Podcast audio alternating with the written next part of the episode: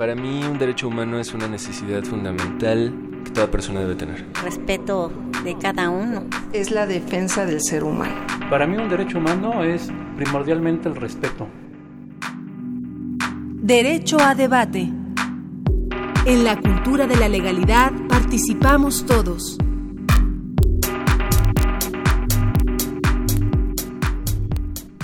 Hola, ¿qué tal? Muy buenos días. Eh, Les habla Diego Guerrero como cada lunes y estamos aquí en su programa Derecho a Debate en la cultura de la legalidad. Participamos todos.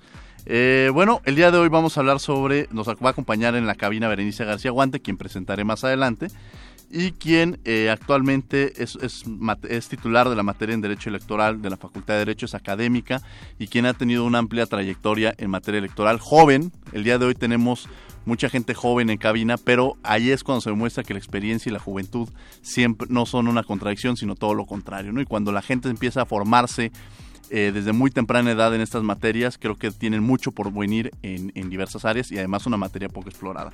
También me acompaña el día de hoy, quien me estará acompañando en algunos otros programas, Jorge Sánchez Cordero, eh, quien es candidato a doctor por la Universidad de Pensilvania y tiene una maestría por la Universidad de Columbia, Nueva York. Jorge, bienvenido a Derecho a Debate. Muchas gracias, querido Diego. Es un eh, honor compartir este espacio contigo y sobre todo tener a una grandísima acompañante eh, el día de hoy, eh, Berenice García Guante, que es egresada de la Facultad de Derecho. Y no solo eso, sino que es una de las eh, mujeres baluarte de el derecho electoral y de la justicia electoral y por eso es un verdadero gusto tenerla el día de hoy con nosotros. Ah, pues muchas gracias. Y bueno, eh, ya ahorita presentaremos también, eh, les hablaremos un poco más de nuestra invitada el día de hoy. Nos acompaña como cada lunes, ustedes saben que, y siempre lo reiteramos, que la parte central de este programa son los estudiantes. Siempre que nos acompaña un estudiante en el micrófono, eh, es un privilegio tenerlos, eh, así como los invitados que nos acompañan.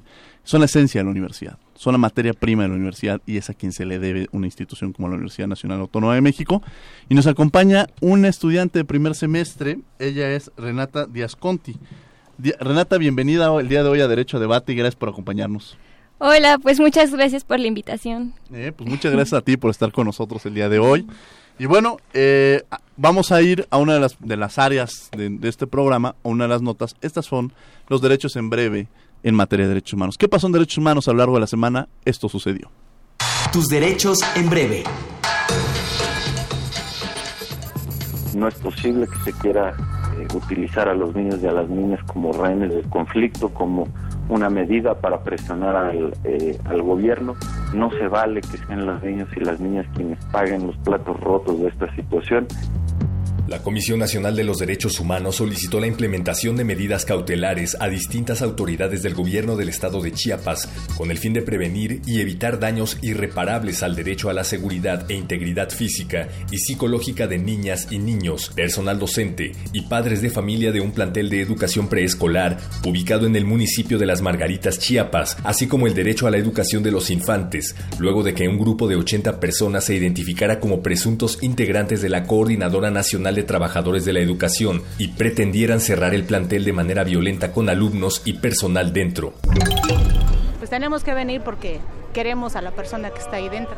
Muy estresante, igual todo tienes que pagar, tienes que pasar por muchas, muchas cosas. No, es un infierno el venir, ya que este, te encuentras aparte de mucha corrupción. Para la familia es muy doloroso, eh, tanto económicamente como moralmente. El 4 de septiembre, la Comisión Nacional de los Derechos Humanos emitió el informe 5 Diagonal 2016 como resultado de las acciones llevadas a cabo, de las visitas hechas a diversos lugares de detención que dependen del Poder Ejecutivo y de la Fiscalía General del Estado de Guerrero para examinar desde su ingreso y durante el tiempo que permanecen las personas privadas de la libertad, el trato y las condiciones de detención. Durante la supervisión se verificaron las condiciones de estancia, lo que permitió evaluar el respeto a los derechos fundamentales de los adultos y de los menores de edad visitados, observando el respeto humano y digno.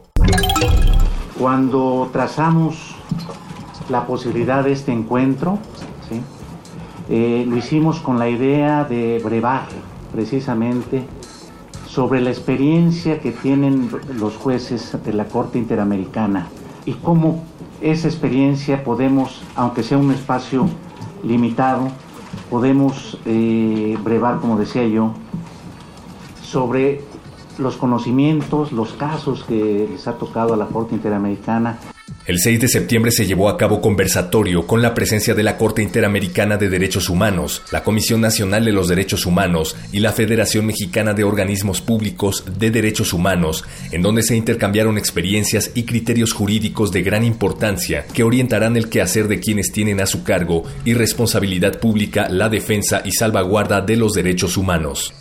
El trabajo de la Corte es siempre el demostrar como la defensa de los derechos humanos no es propiedad de ningún sector ideológico. No puede caracterizarse ideológicamente la protección de derechos humanos porque eso es el principio del fin, de persecuciones y de una incomprensión dentro de la sociedad. Los derechos humanos son elementos que nos tienen que cohesionar.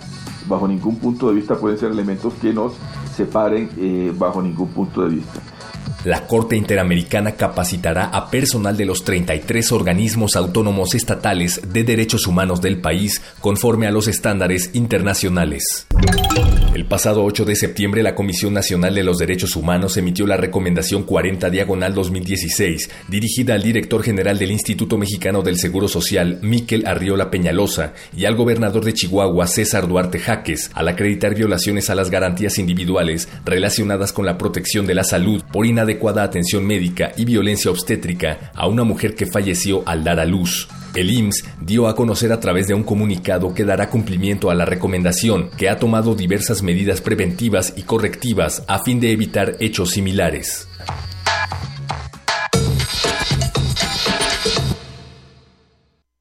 Bien, estas fueron las notas de la semana en Derechos Humanos. Y bueno, como les habíamos comentado anteriormente, el día de hoy nos acompaña una especialista en materia electoral eh, el liderazgo y la participación política en, el país y en el mundo han avanzado. Sin embargo, el tema de la discriminación es un tema que no ha quedado atrás y lo hemos platicado con los diversos invitados que hemos tenido.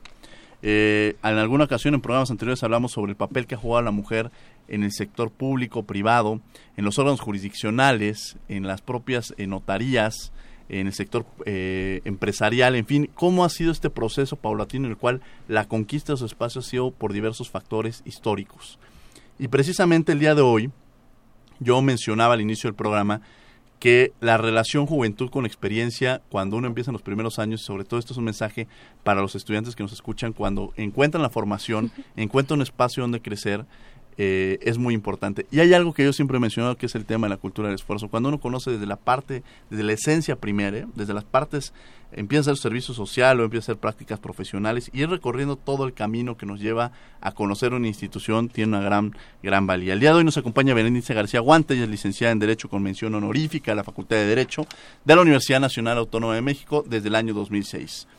En 2009 obtuvo la especialidad en justicia electoral impartida por el Centro de Capacitación Judicial Electoral del Tribunal Electoral del Poder Judicial de la Federación y en 2012 alcanzó el máster en argumentación jurídica por la Universidad de Alicante.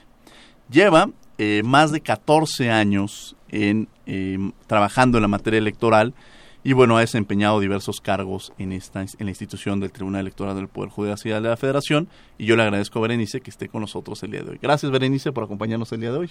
Muchas gracias. Para mí, Diego, es un placer estar aquí con ustedes, con Renata, con Jorge, y pues para hablar un poco de estos temas respecto de la mujer, la política y, también la justicia electoral, ¿no? Y, la influencia de las mujeres en esta. Sin lugar a dudas. Y bueno, eh, le tenemos que dejar el micrófono. Yo empezaría con las preguntas con una parte esencial de este programa, que es Renata, estudiante de la Facultad de Derecho. No, muchas gracias por estar con nosotros. Ah, Berenice, ¿cómo ha evolucionado el papel de la mujer en la política? Eh, bueno, realmente aquí es muy importante y lo hablamos desde eh, eh, cuando empiezan a, dejar tanto la Constitución como las leyes a que ejerzan los derechos políticos electorales las mujeres. Desde el año, año 53 se les otorga el voto femenino y a través de estas empiezan a participar primero en el 55 en una elección para determinar quiénes eran los diputados locales y posteriormente, como hemos visto a lo largo ya de pues de todas estas décadas ha ido avanzando y las mujeres cada vez van ocupando más cargos públicos. Vamos a mencionar aquí, aquí algunos temas. Si bien recientemente hubo una reforma constitucional donde ya se obliga a los partidos políticos a postular candidatas y candidatos en un 50 y 50%. Lo cierto es que esto no siempre fue así.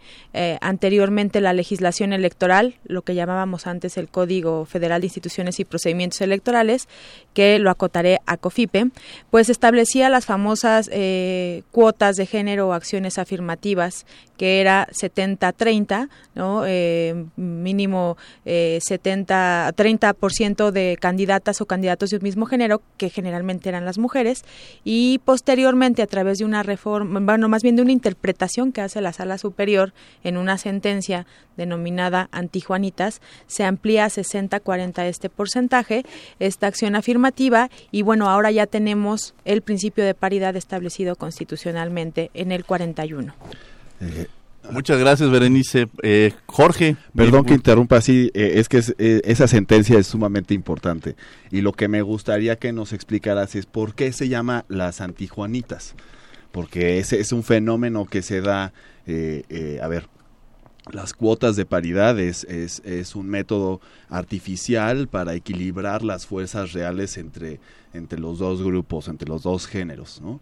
Este, eh, es, entonces, si las normas lo empiezan a prever, la sociedad o la realidad empieza a ajustarse lentamente y es ahí donde se ve esa, ese es el caso que le llega a la sala superior y dice, a ver, aquí hay una completa asimetría entre lo que me dicta la norma y lo que se está dando en la realidad, ¿no? Entonces, a, ver, cuéntanos un poco más de ese caso, mi Sí, pues aquí este asunto se da en el proceso electoral eh, federal 2011-2012 y aquí lo que lo que es muy relevante son dos criterios que surgen de esta sentencia, porque es por una parte se obliga a los partidos políticos ya hechos sus procesos internos de selección de candidatos a postular a 40% mujeres y 60 ciento hombres, pero no solamente eso, sino también postular fórmulas integradas por personas del mismo género. Esto es propietario hombre, eh, suplente hombre y viceversa, ¿no? Propietaria mujer, este suplente mujer. Entonces, se llaman tijuanitas por algún caso muy sonado, no sé si ustedes recordarán de una elección para jefe delegacional en Iztapalapa, donde el Partido de la Revolución Democrática hace su, elección interna, eh, queda muy cerrada la elección interna de dos mujeres, dos candidatas, y eh, a, nivel judicial, ¿no? La sala superior resuelve quién va a ser la candidata del Partido de la Revolución Democrática, se nombra a una mujer y la perdedora eh, acude con el candidato de otro partido político y pues hace un poco de propaganda señalando que quien vote por ese otro candidato de otro partido es como si votara por ella. Finalmente, este candidato termina ganando, el del otro partido, renuncia al cargo para que suba la candidata que había perdido en la elección interna del Partido de la Revolución Democrática. Y como ese candidato se llamaba Juanito, pues este de aquí sale el, el tema de antijuanitas, que precisamente qué es lo que buscó esta sentencia, que no postularan para cubrir cuotas de género o acciones afirmativas, los partidos políticos no postularan como propietarias a mujeres para que llegando a tomar protesta renunciaran y tomaran el cargo los hombres. Entonces, para evitar este tipo de cosas, por eso se le llamó antijuanitas, y se pidió que fueran del mismo género, porque aun cuando eh, renuncie el propietario o por alguna cuestión no pueda ejercer el cargo, eh, suba finalmente alguien del mismo género y el órgano quede integrado igual eh, en la mayoría de lo posible de manera paritaria. Ahora, estas acciones afirmativas serían temporales, o sea, me refiero a temporalidad, pensaríamos a, futuro, y lo platicamos en programas anteriores, eh, prácticamente van a pasar 80 años, ¿no? Para que realmente podamos romper con este esquema. Y, y preguntaban, bueno, esto no irrumpe de alguna manera con la posibilidad del meritazgo, ¿no? A veces se preguntan, y al parecer no, o sea, yo lo, yo lo he platicado y lo he mencionado, la importancia de que eh, se empiezan a abrir estos espacios para generar un piso de igualdad, ¿no? Para que las mujeres puedan estar en estas mismas condiciones que mucho tiempo fueron eh, ocupadas exclusivamente por los hombres y ahora están siendo espacios en los cuales lo hemos mencionado, por ejemplo, en la Facultad de Derecho. Antes había dos, tres estudiantes sobre grupos de 70, 80. Ahorita el 70% de los estudiantes son mujeres.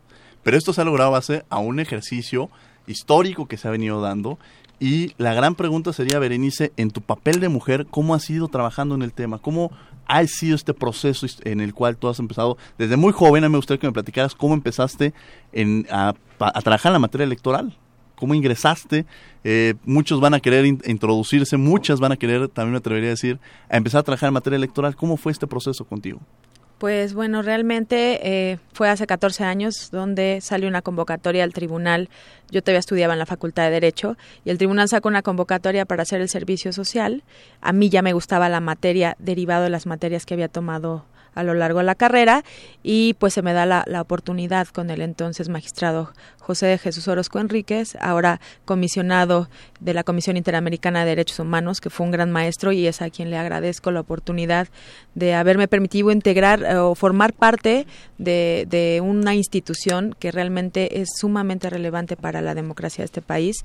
Y bueno, ahí inicié con él hace 14 años y posteriormente fui ascendiendo poco a poco a base de esfuerzo, de dedicación, de responsabilidad eh, por todos los puestos, ¿no? Desde oficial de servicio, secretaria taquígrafa, este, secretaria auxiliar, secretaria estoy cuenta adjunta y secretaria estoy cuenta A, B y C, el nivel más alto es el A.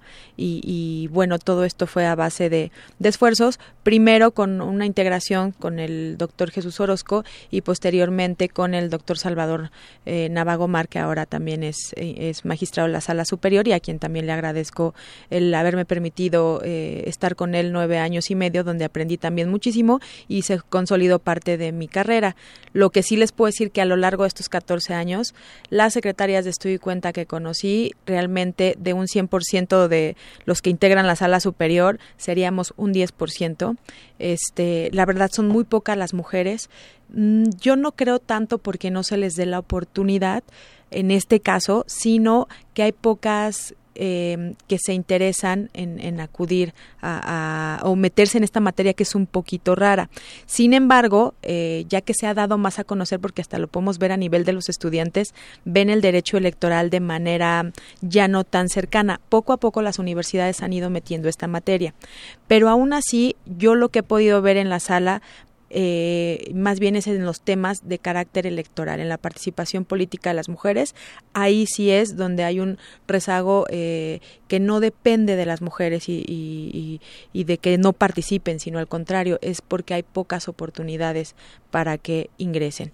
Y precisamente está el trabajo. Y bueno, también, como les había mencionado, precisamente tenemos el privilegio de contar con dos jóvenes, porque eh, Jorge, que nos acompaña el día de hoy, y que nos acompañará en otras emisiones, también empezó a muy temprana edad en materia electoral y ahorita siguió trabajándola, este, y bueno, también es catedrático de la Facultad de Derecho y aquí le cedo el micrófono Jorge. Gracias, querido Diego. Pues es que es un verdadero gusto tener a Berenice aquí con nosotros porque justamente iniciamos juntos en el Tribunal Electoral, iniciamos juntos en la misma ponencia eh, y, yo fui testigo de, justamente todas las adversidades que ha tenido que sortear Berenice en su carrera como mujer eh, al interior de un órgano eh, jurisdiccional especializado en materia electoral que si bien tiene una gran visión respecto de los derechos de paridad de género, ¿no? Es eh, si eh, la magistrada María del Carmen Alanís Figueroa, que es actual magistrada de la Sala Superior, eh, ha propuesto la idea de que la paridad se ha logrado se ha logrado a base de sentencias,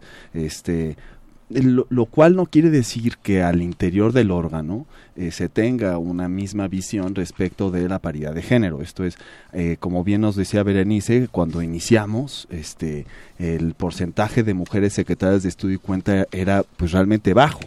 Ahora se ha querido modificar esto con un acuerdo que, que, modifica la carrera judicial y que requiere que las ponencias tengan una paridad de género en la integración de sus secretarías de estudio y cuenta, lo cual es positivo, pero tú tenías una pregunta fundamental, mi querido Diego, y era, eh, eh, ¿es incompatible la paridad de género con la meritocracia? Esto es, hay algunos, entonces yo te respondería, hay algunos cargos en los que se requiere ciertas aptitudes o cualidades que no son incompatibles con el, con el hecho de querer lograr una paridad de género, pero que podrían trastocarse. Entonces, por eso, eh, cuando hablamos de paridad de género en integración de órganos de representación popular, tenemos un grandísimo espacio para poder equilibrar las fuerzas en ese, en ese, en ese terreno, porque eh, eh, la representación popular te da eso, no necesitas tener unas ciertas cualidades o conocimientos respecto de algunos temas, sino tienes que representar fielmente a la ciudadanía. Entonces, en ese sentido, te da la posibilidad de tener esa interacción entre la sociedad y los cuerpos de representación popular. Sin lugar a dudas, y bueno, precisamente es eso, esto representa, es la representación o es un espejo de alguna manera de la propia sociedad y por eso tienen que ser representados eh, todos los sectores. Renata, este, platícanos, ¿cómo ves? Tienes a dos invitados, a dos jóvenes.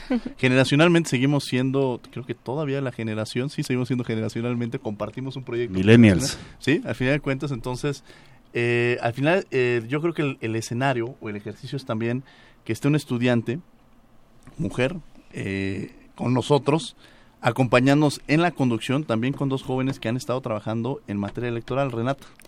Berenice, yo tengo una pregunta. ¿Considerarías que en tus 14 años trabajando has sufrido alguna discriminación por ser mujer? ¿Te han negado algún aumento, algún ascenso o algo así? Pues mira, honestamente con los jefes que, que tuve son dos grandes eh, no solamente abogados y juristas, sino dos grandes personas a las que yo admiro y quiero mucho. E incluso me dieron la oportunidad eh, a lo largo de este tiempo que he estado ahí, incluso tuve la fortuna de ser madre, de casarme y jamás, jamás, este, yo por eso te comentaba en un principio, en mi, yo no puedo advertir en mi área de trabajo una discriminación a las mujeres, porque por el contrario, en la sala superior por lo, lo, que fue los dos magistrados con los que tuve el honor de trabajar, realmente creían y siguen creyendo en las mujeres y nos han dado la oportunidad de trabajar y de aprender y de ir creciendo junto a ellos. Sin embargo, donde no veo esa, esa igualdad de oportunidades, porque al final es yo no creo que sea un tema de género, sino de capacidades. Yo creo que las mujeres también tienen esas capacidades y que lo que ha faltado es, oportunidades. E, y, lo vamos a ver eh, eh, en la política, donde pues precisamente a los partidos les ha costado un poquito de trabajo porque señalan lo que pasa es que no hay mujeres en el, en el ámbito político que quieran ocupar estos cargos. Sin embargo, yo consideraría que es distinto, que si hay muchísimas mujeres, pero que han sido rezagadas y no se les ha permitido participar para demostrar que efectivamente tienen estas capacidades al igual que los hombres. Sin lugar a dudas. Y creo que ahí eh, hemos tenido, pues, eh, incluso en este programa nos ha acompañado en el ámbito político la senadora Angélica La Peña. Eh, la próxima semana vamos a tener a la senadora Adriana Dávila, la ministra de Tiro Olga. Este, han sido mujeres que han trabajado, que han ejercido un ejercicio muy, muy interesante y que han participado y han mencionado el tema de, igualdad sobre todo, ¿no? Ellas han tocado mucho el tema de igualdad, pero ha sido una lucha histórica, ¿no? O sea, yo creo que eh, nosotros jóvenes somos resultado también de un trabajo que se hizo, pero que hay que seguir continuando en, en, este ejercicio. Jorge. Claro, la efectividad de los derechos, a mí me fascina esta frase, la efectividad de los derechos no se logra de una y para siempre. Es una evolución y nosotros como generación tenemos que entender que nuestro impacto en esa evolución del derecho pues puede ser limitado o, no. ¿eh? Todo depende de la perspectiva que se tome. Pero que el, el, trabajo y la evolución no termina con nuestra generación, eso es clarísimo. Y que no empezó con la nuestra, esto era más que claro. Pero, pero aquí el, el, el punto que mencionaba Berenice es sumamente importante. Ella dice, ya existen los cuadros de mujeres eh, eh, era una, una, cuestión de otorgarles una oportunidad. Y, y, eso me parece fundamental. Yo creo que eh, otorgarle ciertos espacios a las mujeres es fundamental para que puedan hacer valer, para que tengan voz, por lo pronto, ¿no? Este, pero ahí yo tengo, yo soy, a ver, me declaro un grandísimo feminista, pero tengo una gran contradicción ahí, y es que, más bien la encuentro y, es que eh, eh, el hecho de que haya más mujeres en un órgano de representación popular no necesariamente se traduce en que va a haber una introducción de la perspectiva de género para legislar, por ejemplo. Entonces tenemos en las entidades federativas un gran rezago en los derechos de las mujeres, por ejemplo.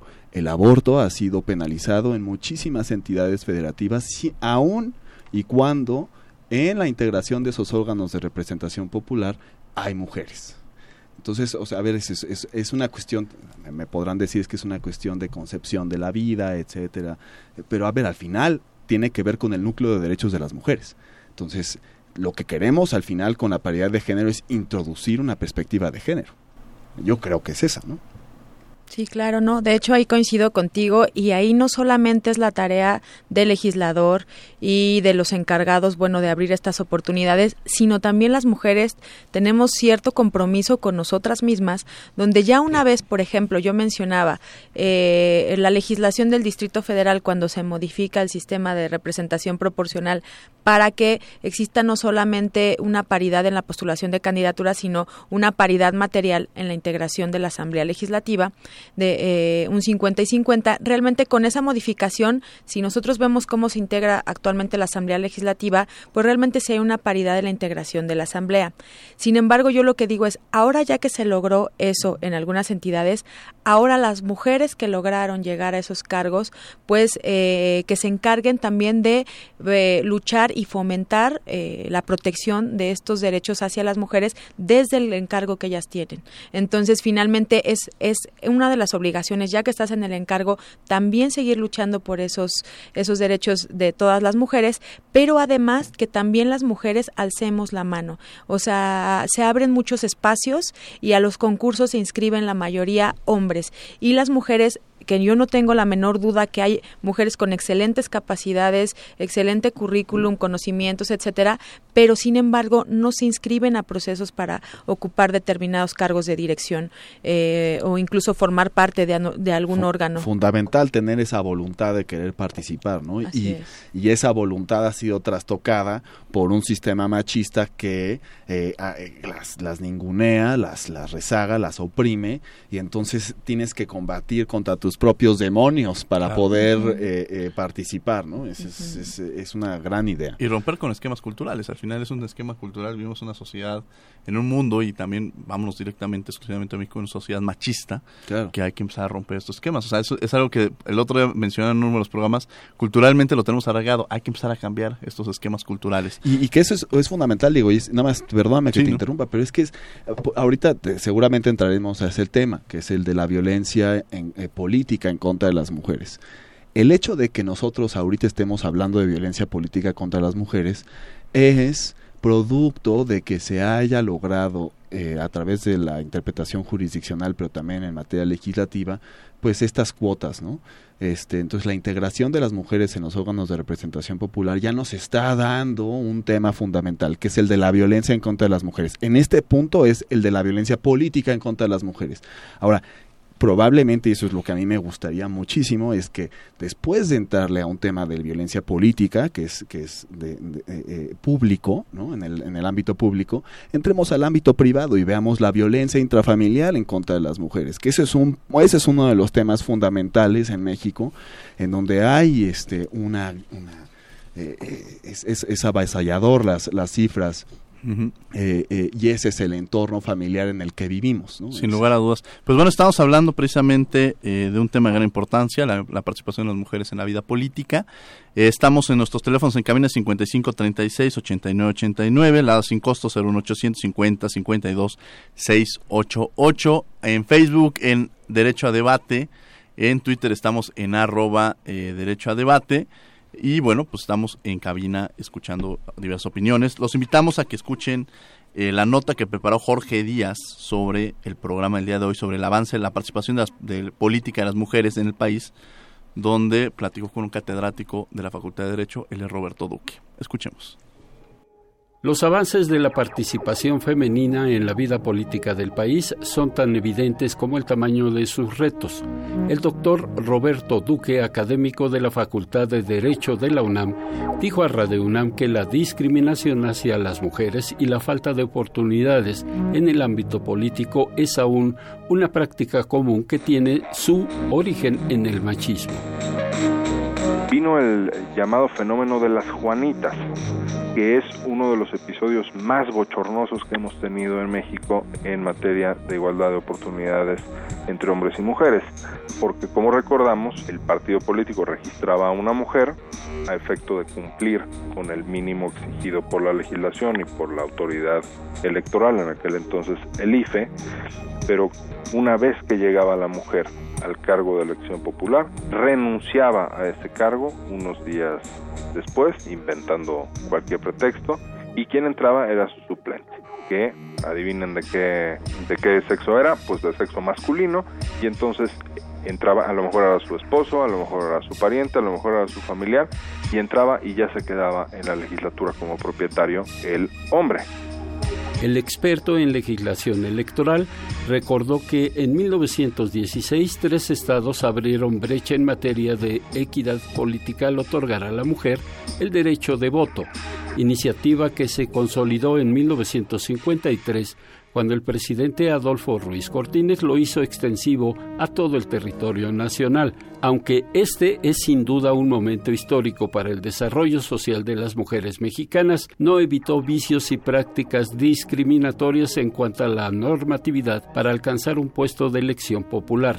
En cuanto al tema de los nombramientos en poderes no legislativos, sino ejecutivos e incluso diría yo también judiciales. Ahí no tenemos una, una cuota como si la hay para la postulación de cargos de, de, carácter legislativo y queda al eh, arbitrio, a la discrecionalidad del titular del ejecutivo que en su gabinete pues pueda haber determinada cantidad de mujeres el empoderamiento político de las mujeres ha sido lento e insuficiente. En la historia del país, solo cinco mujeres han llegado a la gubernatura de un estado por efecto del voto directo. Griselda Álvarez en Colima, Beatriz Paredes en Tlaxcala, Amalia García en Zacatecas, Ivonne Ortega en Yucatán y Claudia Pavlovich, quien el pasado mes de junio accedió al gobierno de Sonora. Sin embargo, estos logros no han sido extensivos a los poderes ejecutivo y judicial por ejemplo,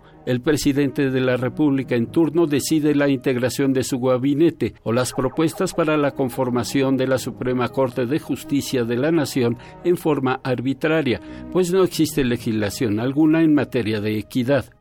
La discriminación y la falta de oportunidades de las mujeres son un pésimo negocio para cualquier sociedad. Son un brutal desperdicio de talento humano, un desperdicio de capacidades productivas en una colectividad. El especialista universitario recordó que para evitar la marginación de la mujer en las tareas políticas, el Tribunal Electoral del Poder Judicial de la Federación emitió una sentencia donde se establece que si una mujer renuncia a su puesto de elección popular, la persona que la sustituirá deberá ser otra mujer. Para Radio UNAM, Jorge Díaz González.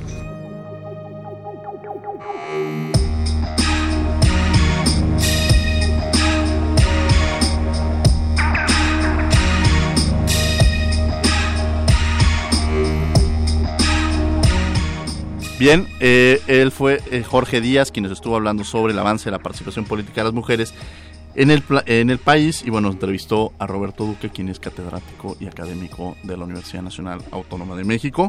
Y bueno, seguimos con nuestra entrevista, estamos en, durante el corte eh, platicando sobre el tema de la participación de las mujeres y mencionamos algunos ejemplos en Latinoamérica, ¿no? el caso incluso que hemos mencionado aquí de Dilma Rousseff, que, que fue un tema de, de un golpe a la democracia, pero no solamente un golpe a la democracia, sino un golpe eh, tomando en cuenta que, que sí es el factor mujer, fue un factor importante en ese tema, ¿no? Y yo le preguntaría a Berenice precisamente ese, ¿cuál consideras que es el papel de la mujer, tanto en México en la vida política, y precisamente el título del nombre, como en Latinoamérica? Así es, pues mira, empezando por esta parte de Latinoamérica es importante lo que mencionas de lo que pasó en, en Brasil, porque finalmente lo que se dice es, bueno, y realmente si hubiera sido un presidente hombre le, lo habían lo habrían destituido o no entonces pues también se comenta y, que fue también en parte que por ser mujer se atrevieron hasta cierto punto a hacer este algo histórico no por estos temas de, corrupción.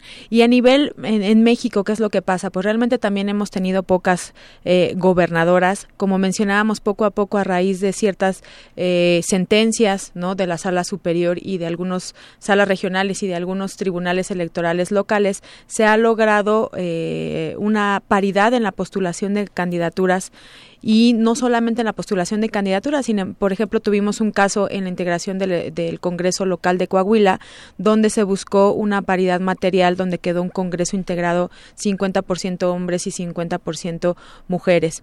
Eh, mencionaba que se han abierto estas oportunidades, tan, se han abierto y se ha ido avanzando, aunque aún falta, que es muy probable que para las elecciones presidenciales del 2018 tengamos a una o más candidatas mujeres para buscar este cargo de elección popular y poco a poco vamos viendo que se va involucrando a estas mujeres un poco a golpe de sentencia, como decimos nosotros eh, coloquialmente, pero también estas sentencias se han visto plasmadas en reformas legales y constitucionales y que si bien aún falta por hacer porque eh, eh, existe cierta violencia política en contra de la mujer, no, incluso al desempeñar su encargo, incluso todavía hay un tema de, o yo lo veo así, de, de cultural, no, se hacía una vez una encuesta donde se preguntaba si México estaba preparado para ser gobernado por mujeres o incluso en ciertos municipios y realmente costaba un poco que los hombres votaran por mujeres. Sin embargo, en,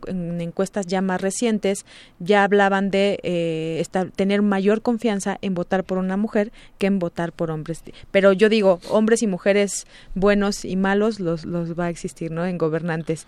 Eh, pero si no damos esta oportunidad a las mujeres de demostrar, pues entonces no podemos juzgar su, su trabajo. Que sí va a haber hombres y mujeres, pero fíjate que datos que, que se han hecho sobre estudios se ha determinado que las mujeres son menos corruptas incluso eh, que los hombres, ¿eh? pero hay sí algunos estudios que nos mencionan en programas eh, anteriores. Renata. ¿Cómo creen que cambiaría la visión de la política mundial si Hillary Clinton, candidata a la presidencia, llegase a ser presidenta de una nación tan importante? Que además valdría la pena, después vamos a hacer un programa precisamente, invitaremos a especialistas en materia electoral, a hablar sobre el proceso electoral en Estados Unidos, que creo que es de gran importancia tocarlo, tomarlo y ver qué está pasando este en Estados Unidos, que bueno, y qué, cuál ha sido el papel de México, ¿no? Pero fíjate, fíjate, para responderle a Renata, eh, hay una cuestión que es fundamental y, y respecto de la cual nuestros vecinos del norte ya se están enfrentando. Y, es más, la propia candidata Clinton ha, hecho énfasis en ello. Y es que el hecho de que se, se pudiera llegar a elegir a ella como primera presidenta de los Estados Unidos de Norteamérica es un paso importante, sí, pero todavía hay un grandísimo rezago en una cuestión fundamental. Y eso es los dineros. Las mujeres aún en, en, Estados Unidos, eh, eh, aún y cuando están eh, haciendo el mismo trabajo que, sus pares hombres, reciben una, una remuneración mucho menor. Entonces, ese rezago de salario es fundamental porque es el, el, llamado empoderamiento de las mujeres se da a través de los derechos y obviamente uno de esos derechos es pues una igualdad eh, de salario, ¿no? este, que es fundamental. Y por eso digo que es, es una cuestión de evolución. Entonces, ahorita lo que estamos viendo es que en, el, en la arena política eh, eh, estamos discutiendo pues las bondades de tener un sistema que integren a las mujeres dentro de las decisiones políticas nacionales. Eso es fundamental, ¿no? Y entonces ahora tenemos el tema de eh, qué tanta violencia hay por parte no solamente de los actores políticos, sino también de la ciudadanía en contra de estas actoras políticas, ¿no? De estas candidatas. Este, cuestiones que tendrán que empezar a evolucionar y a mutar hacia otro tipo de derechos de la esfera privada, que es exactamente lo que a mí más me interesará, es esa evolución, ese, esa mutación hacia el ámbito privado, porque es ahí donde se va a notar la diferencia en, en cuanto a las cuotas de, de género que tenemos ahora para integrar los órganos de representación popular. Y Berenice también para contestar la misma pregunta. Bueno, aquí un poco relacionado con lo que ya comentaba anteriormente, eh, yo creo que se, es, sería histórico y, y, sí impactaría. ¿Por qué? Porque incluso, como mencionaba, puede ser que nuestras próximas elecciones presidenciales tengamos un caso similar en el sentido de que mujeres se estén postulando para la presidencia de la República y, y pudieran llegar a tener este, muchas posibilidades.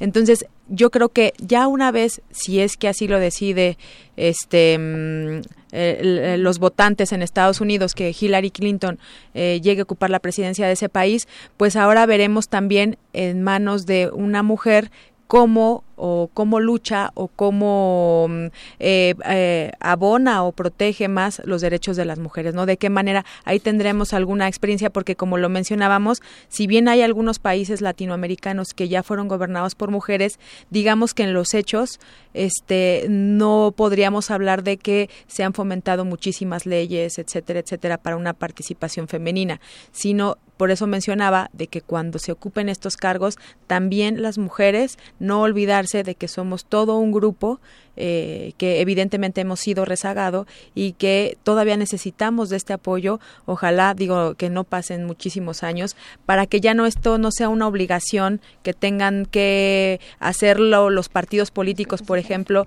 o, incluso eh, hablábamos hace un momento de buscar también una paridad al interior de los trabajos, ¿no? Concretamente el Tribunal Electoral con sus secretarios de estudio y cuenta, que no sea una obligación de los jefes de los partidos políticos, de las instituciones, sino que se haga con toda la convicción de que darle esta oportunidad, que mujeres y hombres somos iguales, que tenemos las mismas capacidades y que podemos hacer exactamente eh, igual de, de, perfecto algún trabajo, ¿no? Sí, y, Renata, precisamente yo también te preguntaría a ti, eh, entrando a esta dinámica, eh, ¿cuál ha sido tu, tu, papel? O sea, también es una, una, mujer joven, pero si en algún momento de tu vida también has pasado, lo preguntabas precisamente a Berenice esto, si en su proceso de formación en algún momento has sentido alguna discriminación o demás. Y yo te la preguntaría también a ti, Renata, ¿la has vivido o no? Pues yo diría que no, porque tienen razón, soy extremadamente joven, entonces no me he enfrentado a problemas de salario, de que yo vea que a mí me pagan menos que algún compañero hombre por hacer el mismo trabajo. Y en el ámbito escolar al menos creo que he tenido la fortuna de que todos nuestros profesores, bueno, mis profesores me han tratado igual que a mis compañeros. La verdad es que yo siempre soy de esas personas que alza mucho en la mano en la clase y me gusta participar y me gusta hablar. Entonces nunca me ha tocado algún profesor que por ser mujer me haya dicho no, o sea, no participes, no hables o haya denigrado mi opinión. Y aquí es un campo de acción. La materia electoral es una propuesta que están haciendo en la mesa el día de hoy dos especialistas. Jorge. Pues mira, a mí, a, mí me, gustaría seguir entrando a este tema de, de la paridad en materia política, eh, de eh, ahora con una cuestión que me parece fundamental, aprovechando que está Berenice aquí este, para sacarle más jugo a nuestra invitada. Y es que hay una contradicción entre, a ver, eh, los, los, máximos intérpretes de la materia electoral son la Sala Superior del Tribunal Electoral del Poder Judicial de la Federación y obviamente nuestro máximo tribunal, que es la Suprema Corte de Justicia de la Nación, a través de las acciones de inconstitucionalidad. Eh, en materia de paridad, eh, Berenice, han habido dos dimensiones que se han conceptualizado para materializar el derecho este, una dimensión eh, horizontal y otra dimensión vertical en la eh, eh, presentación de candidaturas. para hacer el tiempo, para hacerlo, para no hacerles el cuento largo, la, la, dimensión horizontal tiene que ver con con candidaturas a presidencias municipales, ¿no? Este, y la vertical tiene que ver con la integración de las listas de representación proporcional. La Suprema Corte no ha validado o no hay una mayoría de ocho ministros que validen la dimensión horizontal de la paridad de género. Esto porque han dicho que las presidencias municipales son órganos unipersonales y al no ser órganos colegiados no obedecen a esa misma lógica las cuotas de paridad de género. Y en ese sentido me gustaría mucho escuchar a Berenice, que, que lo, no tanto, bueno, sí, si es que ella nos quiere dar su opinión al respecto, perfecto, pero sobre todo también para delinear y, dar una, una, una perspectiva de, la, de esta controversia que existe, ¿no? Sí, así es, lo mencionas bien, Jorge. Eh, tanto la Suprema Corte como la Sala Superior, a través de distintos criterios, se han mencionado por esta paridad horizontal y, sin embargo, podemos ver eh, que la Suprema Corte, como lo señalas, pues ha señalado que no se vulnera ningún artículo de la Constitución por eh, alguna legislación que no prevea esta paridad horizontal y, y que realmente a este respecto yo coincido con la Suprema Corte. Yo creo que vamos a ir avanzando. Esto, como hablábamos hace unos momentos, esto no se ha dado de un día para otro, ni metiendo algo en una legislación o, o, con algún criterio de manera tan abrupta. Yo creo que es poco a poco y paulatinamente. Ya tenemos una postulación de candidaturas en, en congresos, tanto federal como locales, de 50 y 50%. Creo yo es un avance. Con fórmulas del mismo género es un avance. Tenemos legislaturas donde establecen que estas listas, no esta paridad de, de vertical, inicie con listas de mujeres, con los nombres sean mujeres, no sean hombres, para garantizar un mayor número de mujeres ya ocupando curules en los congresos locales. Eh, y pero para una paridad horizontal, si una legislación local no lo prevé, eh, yo coincido con la Suprema Corte, no se está vulnerando ningún principio constitucional. Sin embargo, ahí yo creo que es tarea de cada una de las legislaturas el fomentar y el poner de manera obligatoria esta paridad horizontal. Yo lo dejo a los órganos legislativos más que al intérprete jurisdiccional eh, obligar a los partidos políticos a, una paridad claro, eh, claro. horizontal. Como lo hace la propia Suprema Corte, ¿no? La Corte dice es eh, facultad de la entidad de la legislatura de la entidad federativa establecer esas, esas, regulaciones no este la progresividad establecida en el en el primero constitucional no me da a mi órgano jurisdiccional para obligar a la entidad federativa a que legisle como yo le estoy diciendo que legisle. Ella tiene una especie de arbitrio no y un espacio de discrecionalidad al, eh, para poder eh, legislar al respecto pero Y es que esto, eh, en este fin de semana eh, eh, tuvo, se, se, bueno, se llevó a cabo una marcha en pro de la familia. ¿no? Este, la familia entendida en su versión más acotada, ¿no? este como la representación de eh, un padre una madre y los hijos. Eh, y, se dio como un rechazo a sobre todo la comunidad eh, gay no de, que, bueno en contra de la aceptación de el matrimonio entre personas del mismo sexo. Y, creo y eso es una eso es lo que quiero preguntar a las dos mujeres y tanto a ti también Diego es el, el, la evolución de la paridad de género es parte de una apertura de mente eh, eh, eh, de, la sociedad en general para aceptar nuevas formas de relacionarnos, ¿no? Este, y eso es fundamental. Creo que no debemos, por lo menos debemos rechazar esas visiones reduccionistas. Renata, pues bueno, te aventaba una pregunta y desde luego para que también tú sigas con la entrevista. La, la dinámica aquí es que desde luego hacer las entrevistas, pero también los estudiantes generen sus opiniones respecto a los temas que vamos tratando, ¿no? Pues yo creo que eso es importante de hablar porque si pensamos que hace un par de siglos era inconcebible la idea de que una mujer tuviese voto, de que una mujer pudiese hacer las cosas de que hoy en día hacemos, es más, o sea, que una mujer usase un pantalón, y lo comparamos con esta marcha que pasó este fin de semana, en la que también se intentan privar de sus derechos a, pues a final de cuentas, a ciudadanos, a personas. Y bueno, y bueno, es parte precisamente de, la forma en la que se puede ver la concepción precisamente del papel de la mujer, tú lo mencionabas, la parte histórica por el cual atravesado, que mencionabas al inicio del programa. Jorge aventaba una pregunta sobre el tema o la posición que ha tenido los cambios sociales que se han venido dando. Se generó esta marcha que tampoco tuvo una gran participación, ahí también hay que reconocerlo, fue poca la, gente, sin embargo, que siga tratándose estos temas, yo lo decía, eh, ya es un tema que jurídicamente hemos sobrepasado, o sea, ya ahora es el cambio social, ¿no? Y el cambio social se va a venir dando paulatinamente. Eh, Berenice. Sí, así es. Mira, eh, es importante la pregunta que hace Jorge, porque es el cambiar eh, digamos, el chip que de la sociedad en general, tanto de hombres y mujeres, porque no solamente los hombres con un pensamiento machista de no permitir o, no considerar que una mujer pueda desempeñar algún cargo público o, algún cargo en, en el poder judicial, etcétera, sino también las mujeres es creer que somos capaces, alzar la mano, prepararnos, también cambiar ese chip e incluso desde nuestras casas, ¿no? Con nuestros hijos, este, no, no educarlos todavía con esas antiguas creencias de eh, las, las mujeres se quedan en la casa a hacer el quehacer y los hombres salen a estudiar y a prepararse.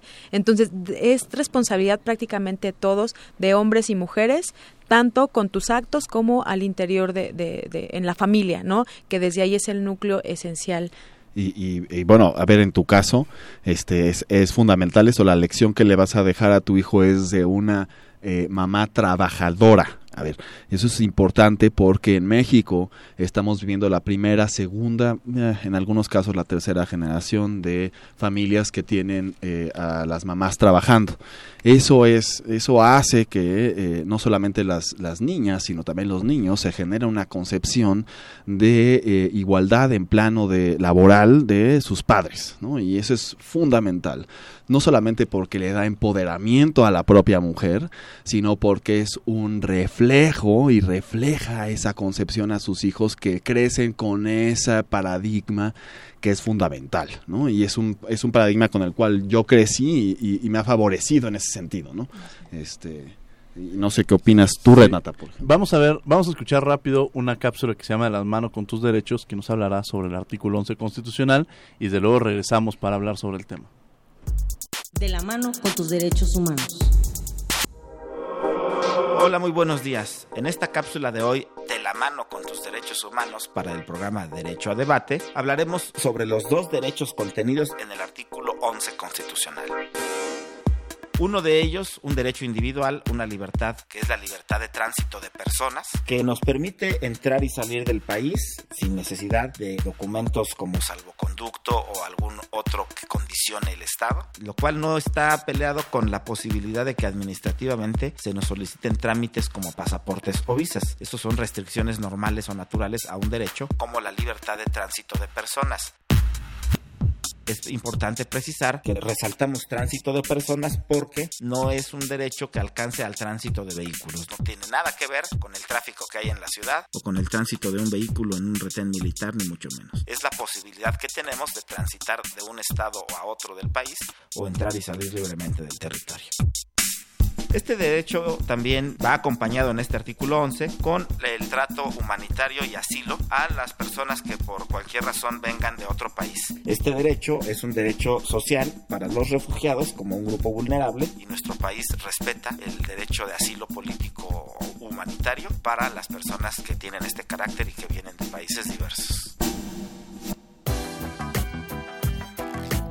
Muchas gracias por su atención. Nos escuchamos la próxima semana. Nuestras redes arroba DR Armando HDZ para Twitter y Periscope. En Facebook DR Armando Hernández Cruz y en YouTube el canal Armando Hernández Cruz. Muchas gracias por su atención. Bueno, esto fue de la mano eh, con tus derechos humanos, hablando sobre el artículo 11 constitucional. Y bueno, desafortunadamente ya se nos está acabando el programa y me gustaría que en par, en un minuto eh, me pudieran ayudar las personas que nos acompañan el día de hoy en el programa sobre conclusiones, comentarios eh, respecto al tema que estamos tratando el día de hoy. Empezamos con Renata. Renata.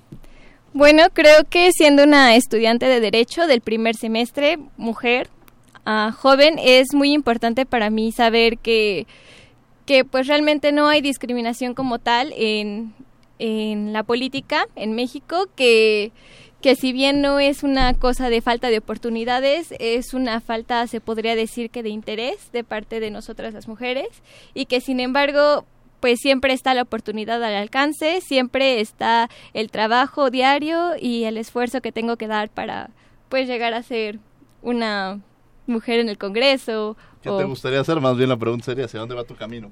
Pues la verdad, creo que soy muy, muy, muy soñadora y me gustaría ser jueza o, ministra o algo por el estilo. La verdad es como mi objetivo en la vida, pero poco a poquito. Pues soñadora, y tenemos aquí en la cabina, esperemos una próxima ministra de la Suprema Corte de Justicia de la Nación, quien es Renata, y que te agradezco infinitamente que hayas estado con nosotros el día de hoy y que aspires a eso. A eso aspiramos todos cuando entramos a la carrera, tenemos un proyecto y que trabajes en ese proyecto de vida. Eh, Jorge Sánchez Cordero, yo le cedería primero la palabra a nuestra invitada Berenice. Bueno, pues mi querida Berenice. Ah, pues gracias. No, pues sin duda, Renata, si te lo propones, seguramente serás ministra de la Suprema Corte. eh, eh, eso ya solo de, depende de, de, uno, ¿no? De seguir sus sueños. Pues mira, finalmente, si bien existe esta eh, todavía esta desigualdad o esta violencia en contra de las mujeres en materia política. Lo cierto es que hemos eh, tenido muchos avances, tanto derivados de los órganos eh, jurisdiccionales, no a través de criterios emitidos en sentencias y también a través de reformas legales, no el legislador ordinario también ha hecho eh, algunas modificaciones para ir contrarrestando esta desigualdad y esta discriminación, este o esta violencia política en contra de las mujeres. Lo cierto es que todavía falta muchísimo, muchísimo por hacer. Eh, lo veremos ahora a lo largo de las contiendas electorales y del próximo proceso electoral federal que esperemos que ya estas, eh, esta violencia o esta discriminación vaya siendo cada vez menos, pero sin duda o lo más importante es que tanto juzgadores como legisladores tanto juzguen con perspectiva de género como se legisle con perspectiva de género, que es muy muy importante tomarlo en cuenta y pues agradecerles la invitación. Este ves realmente este programa eh, aporta muchísimo no solamente para quienes estudiamos o estamos en la materia de derecho, sino para toda la ciudadanía en general, incluso los niños también van aprendiendo de, de sus derechos. ¿no? Muchas gracias. Sin lugar a dudas, y agradecemos a Berenice, quien ha hecho un trabajo extraordinario en materia electoral y que le garantizamos un porvenir por el trabajo que ha venido realizando en esta materia electoral. Jorge Sánchez Cordero. Pues querido Diego, eh, me quedo con, con eh, un gran sabor de boca de, de, escuchar a dos mujeres que tienen eh, grandes proyectos en su vida. Este, y, y, y, bueno, creo que dentro de cada una de las de la trinchera de, dentro de la trinchera de cada uno de nosotros tenemos que a, ir avanzando en estos temas de apertura y respeto no discriminación con base de género este raza religión eh, eh, eh, o sea la discriminación para empezar es, es, un mandato constitucional que tiene que terminar en México. Y, y, este es uno de los grandes temas no este la equidad de género creo que da para para empezar a revertir esta situación. Sin lugar a dudas. Y bueno, el día de hoy tuvimos a tres jóvenes, eh, dos con una gran experiencia, pero los tres con un gran porvenir. Ya Renata nos ha manifestado también parte de sus deseos, que estoy seguro que también se llevarán a cabo. Y bueno, el día de hoy eh, agradecemos desde luego. La próxima semana queremos hacer una invitación. Eh, no vamos, vamos a hacer un cambio en el programa, vamos a transmitir desde la Facultad de Derecho de la Universidad Nacional Autónoma de México. Vamos a estar desde el auditorio Jacinto Payares, del aula magna Jacinto Payares, entrevistando al director de la Facultad de Derecho, al doctor Raúl Contreras Bustamante, quien nos va a decir precisamente esto, cuáles son los proyectos para los jóvenes, cómo está impulsándose, eh, los ejercicios que está haciendo la Facultad de Derecho para que precisamente eh, ocupemos un espacio importante, este, estas nuevas generaciones en diversos espacios políticos, públicos, sociales, tanto el sector público y privado. Yo les agradezco a todos ustedes que nos han escuchado el día de hoy aquí en Derecho a Debate. En los controles técnicos estuvo Arturo González. En redes sociales, la muy puntual, el día de hoy, mi querida Karina Méndez, a quien le agradezco siempre el apoyo y quien está siempre al pendiente informándole sobre lo que, lo que acontece en este programa, junto con Sofía Cedeño. Gracias, Sofía. Eh, en las voz de cápsula, Héctor Castañeda. En la producción, nuestra querida, queridísima, sonriente, a veces regañona, no lo podemos negar, Jessica Trejo. Y estuvimos con ustedes su servidor Diego Guerrero, Berenice García Guante, quien fue nuestra invitada, y me acompañaron en la conducción Renata Díaz Conti y Jorge Sánchez Cordero. No olviden que nos escuchamos de ley el próximo lunes a las 10 de la mañana. Esto fue Derecho a Debate. Próxima semana de la Facultad de Derecho, no se lo pierdan. Radio UNAM y la CNDH presentaron Derecho a Debate. En la cultura de la legalidad participamos todos.